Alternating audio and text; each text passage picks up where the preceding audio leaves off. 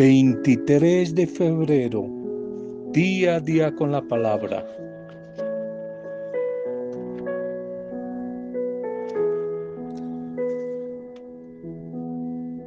Conversábamos ayer acerca de una característica, característica concreta de ser creyente, de ser cristiano, y era la de buscar no excluir especialmente no prescindir de nadie por sus defectos. Y decíamos que un secreto de una mujer y de un hombre sabio, padres, educadores, personas de autoridad,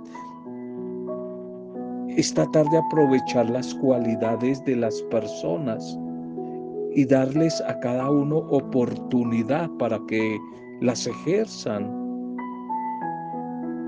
Siempre quizás la misma queja en algunos sitios, colegios y comunidades, iglesias. Ante la pregunta, ¿qué es lo que más le disgusta de este colegio? Y muchos jóvenes contestaron, me fastidia que en el colegio siempre hay roscas, son los mismos para todo. Es que a veces con más de más frecuencia de lo que creemos arrinconamos a los servidores, a los colaboradores y los hemos estratificado como de segunda clase. Y nos quedamos solo con los superdotados. Escogemos es a los superdotados. Eso es una injusticia. Eso es discriminar, excluir. No prescindir de nadie aún por sus defectos. Salud y bendición a tu vida a esta hora. Saludo a las diferentes familias, pequeñas comunidades, pastorales, microempresarios, hoy oramos por los microempresarios. A todos los que les llega este audio, un saludo para cada uno de ustedes, a los que hoy están de cumpleaños, celebrando una fecha especial importante. Nos unimos a los amigos y a las familias para agradecer por sus vidas, orar, pedir y compartir la bendición de nuestro buen Dios. Un feliz día. Un feliz día para ustedes. Segundo mensaje para este día. Anhelos y sueños que se cumplen. Anhelos y sueños que se cumplen. Libro del Génesis capítulo 37 versículo 11.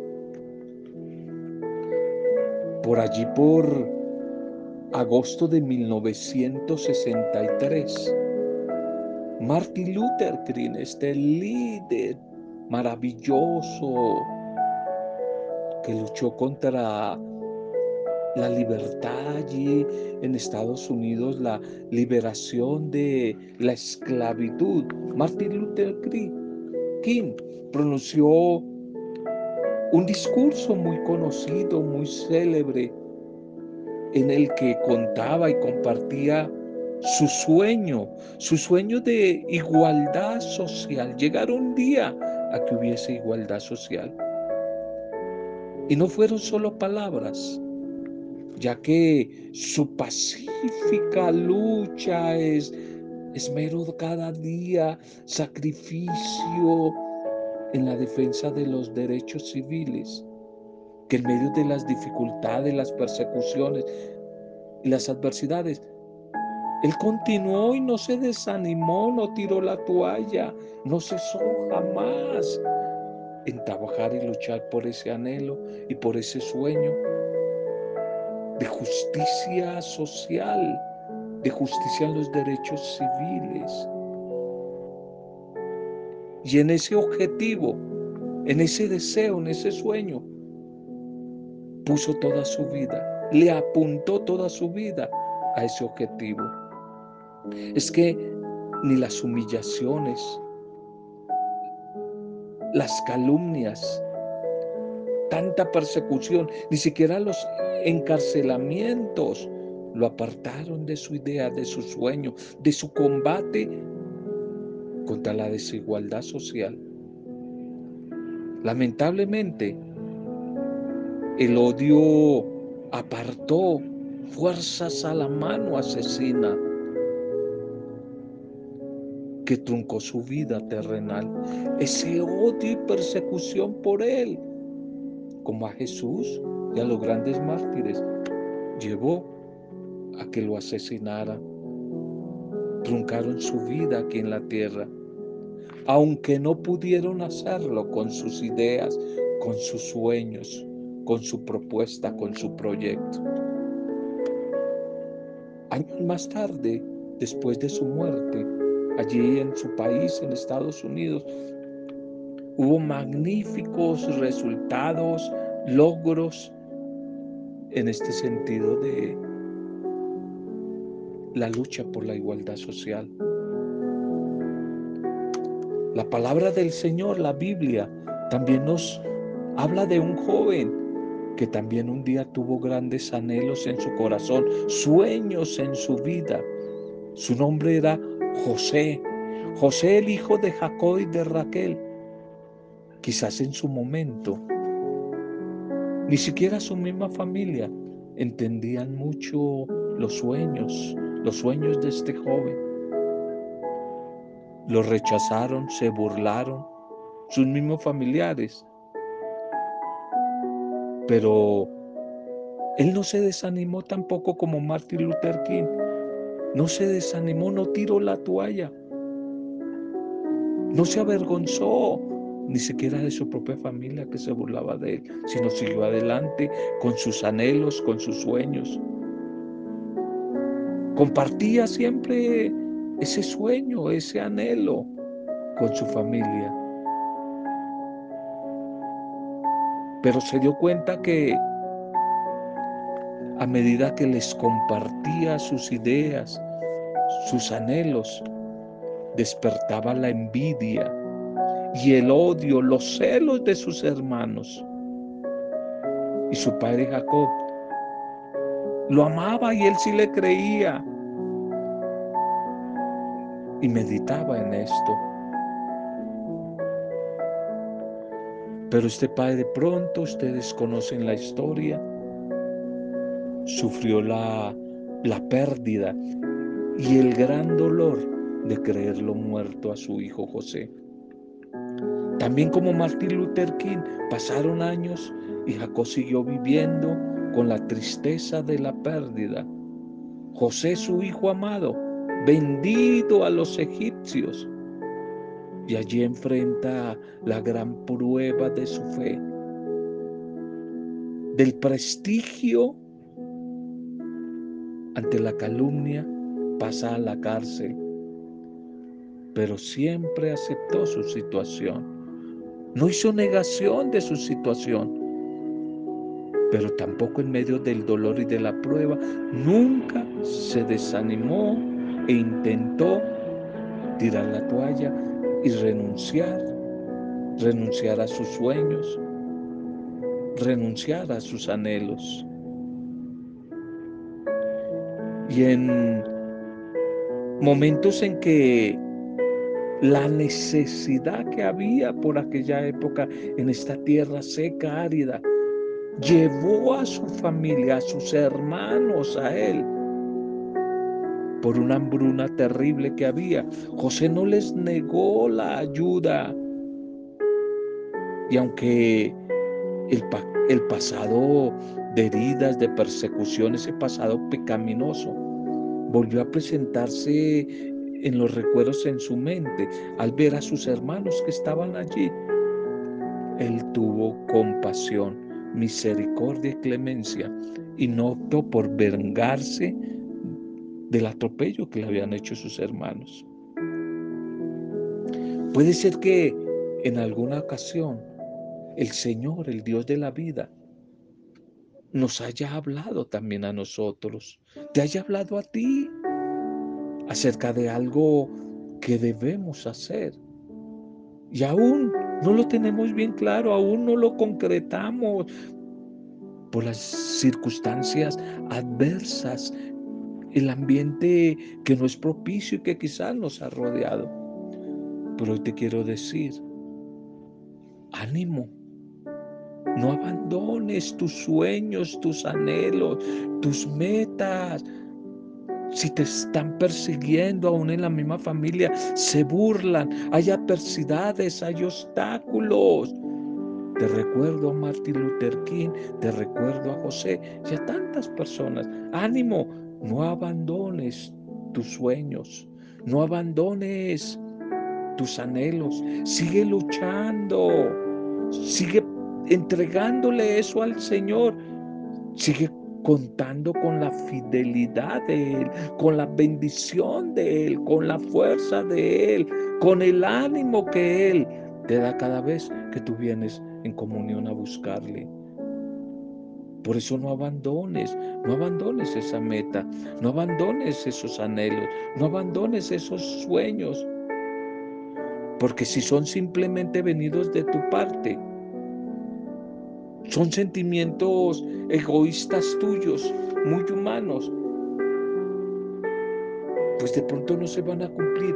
Pero si son sentimientos y anhelos sanos, sanos, que no solamente te vinculan y te edifican a ti para tu bienestar, sino que en ese sueño y en ese anhelo hay otros. Está en función de la bendición y de otros, comenzando por tu familia y teniendo a Dios en cuenta, teniendo a Dios en cuenta, como dice quizás el libro de los Proverbios en el capítulo 18, muy seguramente entonces se cumplirán esos sueños y esos anhelos. Se cumplirán, se cumplirán, como en el caso de Martin Luther King y como en el caso de José el soñador, el hijo de Jacob, se cumplirán, se cumplirán tus sueños. Pero si tú pactas, tú los colocas en manos del Señor. Y Él que sea el que haga, el que vaya abriendo camino en medio de las adversidades y que te motive, te motive cuando aparezca el desaliento. Por eso te invito a que no renuncies a tus anhelos y no renuncies a soñar para bien de tu vida y a soñar para bendición de otros. Eso no es egoísmo. Anhelar y soñar pensando en otros es una maravilla, es compasión, es solidaridad. Somete esos sueños al Señor y los verás. Verás esos sueños que se cumplen. Vamos a la liturgia. La liturgia para este día. Vamos a nuestra liturgia para este día. Titulemos el mensaje para hoy. Titulemos. Titulemos el mensaje para este día. Cuestionados y confrontados con el querer de Dios. confrontados, cuestionados por el plan, el querer de Dios. La primera lectura para hoy seguimos con el libro de Santiago. Santiago capítulo 4, 13 al 17. No saben qué es la vida de ustedes, por tanto digan si el Señor quiere. No saben ustedes qué será de su vida, por lo tanto más bien digan si el Señor lo quiere. Hermanos, atención ahora a los que dicen, Hoy o mañana iremos a tal ciudad y allí pasaremos un año, haremos tal negocio y ganaremos dinero. Si ni siquiera sabemos qué será del día de mañana. ¿Acaso qué es la vida de ustedes? Pues es un vapor que aparece un instante y después desaparece. Más bien deberíamos decir siempre, si el Señor lo permite, si el Señor quiere y estamos vivos, haremos esto o lo otro. Sin embargo, ahora presumen con sus fanfarronerías, haciendo alarde de ese estilo que es malo. Por lo tanto, el que sabe cómo hacer el bien y no lo hace, ese está en pecado. El que sabe hacer el bien y no lo hace, está, está en pecado, está en pecado. Este libro de Santiago que nos sigue dando al estilo profético, en clave de la voz de denuncia del profeta, elementos para la vida, para lo cotidiano de la vida, no, no de doctrinas, de dogmas referentes simplemente a, una religión en relación a, a algún ritual. No, Él nos da herramientas para enfrentar la vida. Santiago hoy nos hace un llamado, un llamado a ser humildes, abandonarnos en las manos de Dios, a confiar en la providencia divina, sin descuidar el compromiso de trabajar cada día con responsabilidad, con alegría, luchar para que podamos construir un mundo mejor, dejar un mundo mejor. Ojalá que cuando tengamos que partir de acá de la tierra hayamos hecho algún trabajo para dejar el, el mundo un poco mejor de lo que lo recibimos. Por eso es bueno escuchar. Escuchar en la vida cotidiana. Escuchar que muchos a veces anteponen esa expresión que suena a las abuelas, a los abuelos de antes, pero que hoy ya no se menciona. Esa expresión tan bonita que nos eh, hace Santiago, si Dios lo permite, si Dios quiere, nosotros vamos haciendo planes y vamos haciendo proyectos. Te recomiendo el capítulo 18 de Proverbios. Queremos hacer la vida esa nuestro antojo, sin tener en cuenta a Dios. Vamos haciendo planes para el mañana y no sabemos si el mañana va a llegar.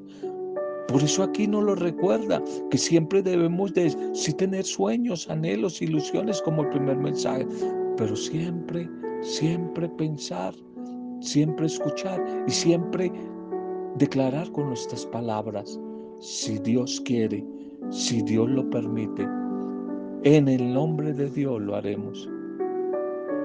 Cuando se inicia una actividad, o cuando se inicia un tiempo nuevo o un proyecto, por sencillo o por complejo que sea, en el nombre de Dios lo vamos a hacer. Y si es la voluntad, y si es el querer de Dios, que se dé como Él quiere. Ese es un gesto de humildad, es un gesto de fe, es un gesto de reconocimiento de que todo nos viene de Dios. Que Él está al comienzo, al inicio. Y si comenzamos con Él, todo va a ir sobre ruedas, pero no podemos reclamar el resultado cuando a Él no lo invitamos desde el comienzo a nuestra barca. Comenzando con Él y lo que comienza con Él va en bendición para poder terminar con Él, iniciar con Él y al final, al final de todo, lo que somos y lo que hacemos colocarlo, colocarlo en Él. Muchas personas a veces en su ego andan buscando que sus vidas sean exitosas, sean triunfadoras, sin buscar la ayuda de Dios ni de otros.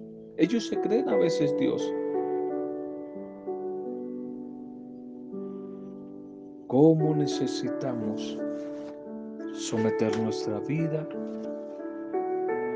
al Dios de la vida, al Dios de la vida. El Evangelio para hoy, el Evangelio para hoy es Marcos, Marcos, Marcos capítulo 4, Marcos capítulo 4, 13 al 17.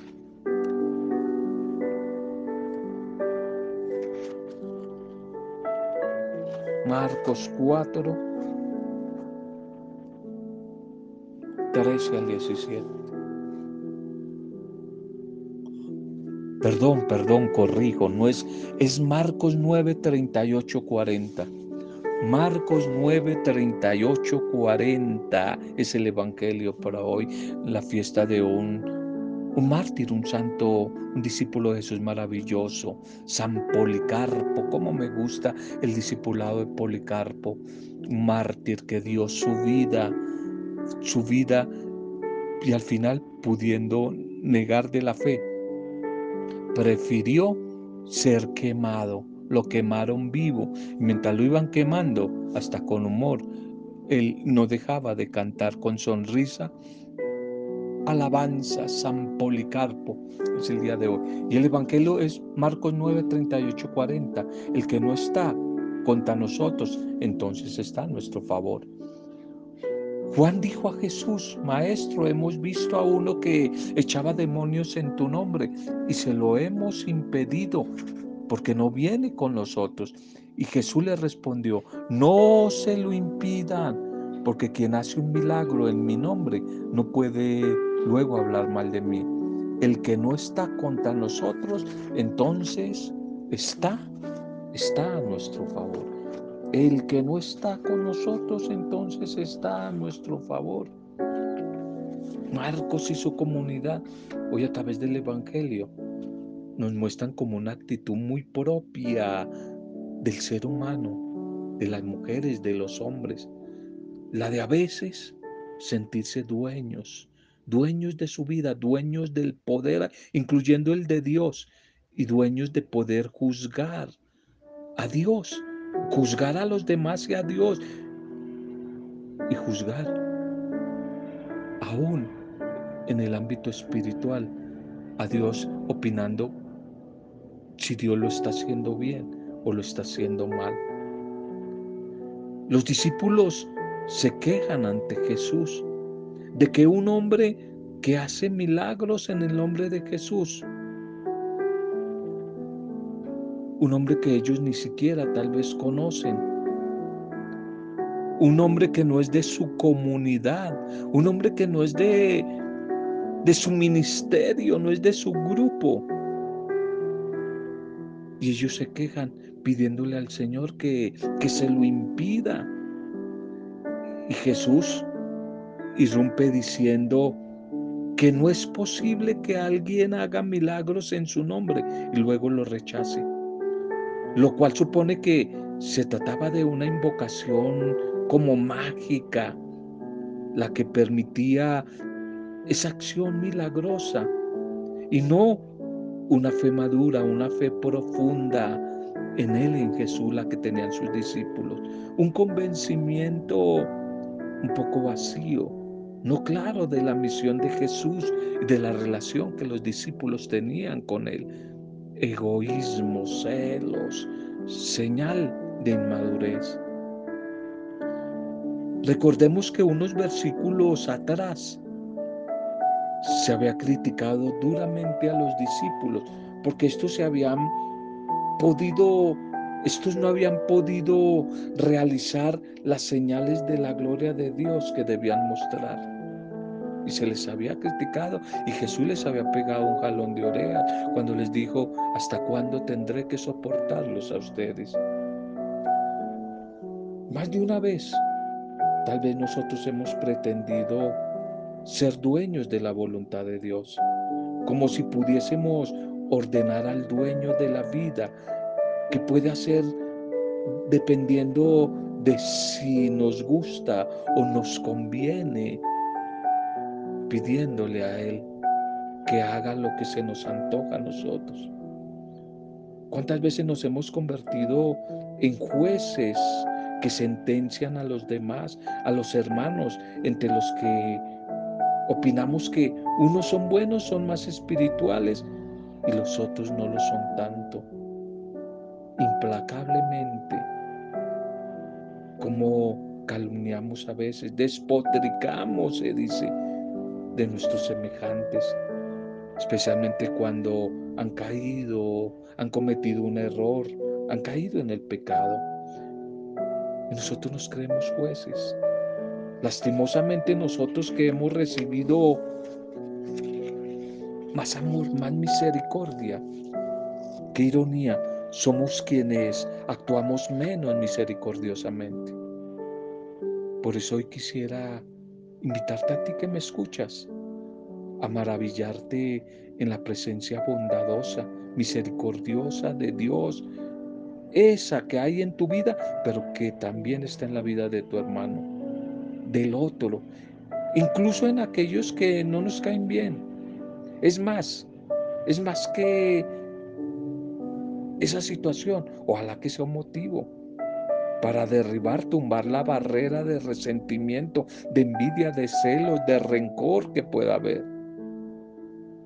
Y que pueda ser el reconocimiento del Dios vivo y actuante, en el que es diferente, Él es diferente, en el que es diferente a mí, en el que opina distinto a mí, en el que ve la vida diferente a mí, viste, habla, tiene otros gustos diferentes a los míos, el que no comulga con mi manera de ser, que yo pueda acogerlo y no excluirlo, que pudiéramos decirle a nuestro buen Dios, al Dios de la vida, bendito sea Señor, porque la diferencia me haces descubrir que soy único, me haces caer en cuenta de mis propias limitaciones para superarlas. Me animas a enfrentarlas, a vencerlas, a superar esas, esas limitaciones de tal modo que madure, madure en mi humanidad, madure en mis emociones, madure en mi fe, madure, madure en la santidad este Evangelio de hoy, quizás en un tono como muy familiar, nos invita a ser pacientes con el otro. Nos invita a entender que nuestro Dios es el Dios de la vida y no específicamente de una sola familia. Es el Dios de la vida y no de una sola religión, de una sola espiritualidad. Que Él es el único, absoluto y total, que del resto todos nosotros somos incompletos. Que ojalá el encuentro con esa palabra de hoy sirva para atrevernos aceptar y no excluir al que no es de mi iglesia, de mi denominación, de mi pensamiento político, al que es muy diferente a mí. No se entiende el antitestimonio que mucha gente llamada creyente está haciendo con los que son diferentes, atacándolos, excluyéndolos, persiguiéndolos porque son diferentes, porque son de otro pensamiento, porque son de otra cultura. Eso no es cristianismo. Oremos pidiéndole a nuestro buen Dios que a través de la palabra recibida hoy podamos viviéndola ser signo, signo de bendición para los otros Tú, Señor Jesús, que eres el camino, la verdad y vida. Gracias te damos por tu palabra. Te pedimos que no nos falte tu amor, tu bondad, tu misericordia, tu sabiduría, la de tu espíritu, el ánimo de tu espíritu para seguir trabajando contigo en el proyecto de la obra del reino, Señor. Concédenos, Señor, Saber reconocer que nuestra existencia es un regalo frágil y delicado y que sin ti no alcanzamos a llegar a la plenitud. Por favor, Señor, destruye, derriba de cada uno de nosotros la intolerancia, la exclusión, las barreras del orgullo, del egoísmo que nos impiden ver tu obrar en las otras personas y servir y hacer el bien para buscar tu gloria. Trabajar construyendo la unidad, pero desde la diversidad. Que siempre nos sintamos necesitados, necesitadas de tu bendición, de tu presencia, para que toda nuestra vida sea una, nuestra vida sea una expresión de tu gracia y una bendición para nuestros hermanos. Que a través de la palabra hoy sean bendecidas nuestras familias, nuestras vidas, nuestras comunidades, nuestras iglesias, nuestras parroquias. Sean bendecidas las personas que hoy están de cumpleaños, Señor.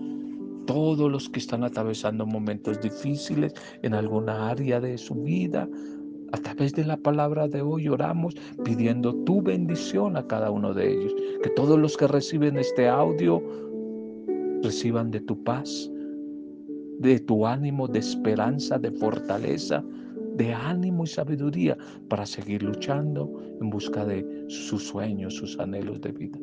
Lo hacemos en el nombre tuyo, Padre Dios, en el nombre tuyo, Señor Jesucristo, camino, verdad y vida y en el nombre tuyo e intercesión Espíritu Santo de Dios, con acción de gracias, alabanza y adoración a ti, Dios uno, trino de amor, en compañía de María la discípula perfecta.